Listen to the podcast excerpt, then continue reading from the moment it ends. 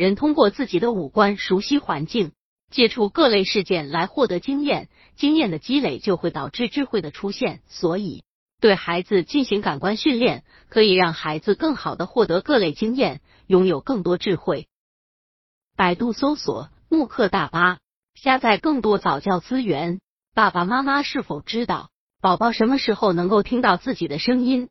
是否知道孩子何时能够理解你话语中隐藏的情绪？很多爸爸妈妈不是非常清楚，其实感官技能在婴儿整体发展的过程中有着很大的作用，能够让孩子更快的理解这个世界。零到三月龄这个阶段主要发展视力，孩子可以看到二十厘米远的事物。三到六月龄，孩子视觉与听觉在这个阶段差不多已经发育好了。平时可以让孩子多观看周围的事物，让孩子学会自己识别声音的来源。六到十二月龄，孩子可以学会分辨各类事物的差异。十二到三十六月龄，这个阶段可以开始培养宝宝的兴趣了，同时也是五大感官能力锻炼的时候。家长可以先简单的为孩子提供细化感官练习，让孩子辨别出不同的味道。接下来就具体跟大家说说如何来锻炼孩子的感官吧。一、味道。科学证实，怀孕第七周的时候，胎儿就已经慢慢开始有了味蕾感知。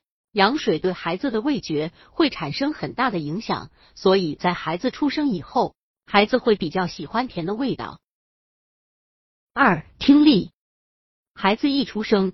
就会开始认识爸爸妈妈的声音，同时也会非常喜欢爸爸妈妈跟自己说话。孩子也会慢慢的学会区分声音，把不同的声音进行归类。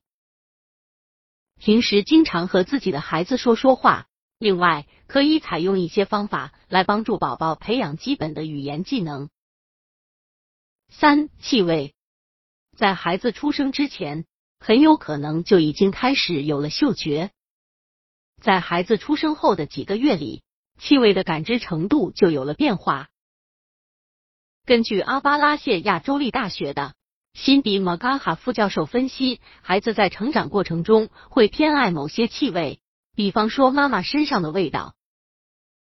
四、视力，孩子的视力发展的速度是非常快的。刚开始，孩子会了解到光明与黑暗之间的对比的区域。所以这时候，孩子对人脸会表现出非常大的兴趣。美国眼科协会证实，在孩子出生后的四个月里，孩子的视线所能够到达的范围是八到十二英寸。在接下来的时间里，孩子的视力会慢慢发育，然后再综合孩子另外的是实践技能，就能够做出一些动作，比方说捡起物体和判断距离。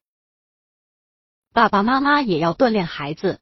另外的一些技能，比方说认知发展和亲子依恋，这对于孩子生理和心理的发育是非常好的。平时多看看宝宝，多朝着宝宝笑一笑，这样可以让宝宝更开心，哭得更少。身体触摸、按摩、挠痒也能够促进亲子之间的关系。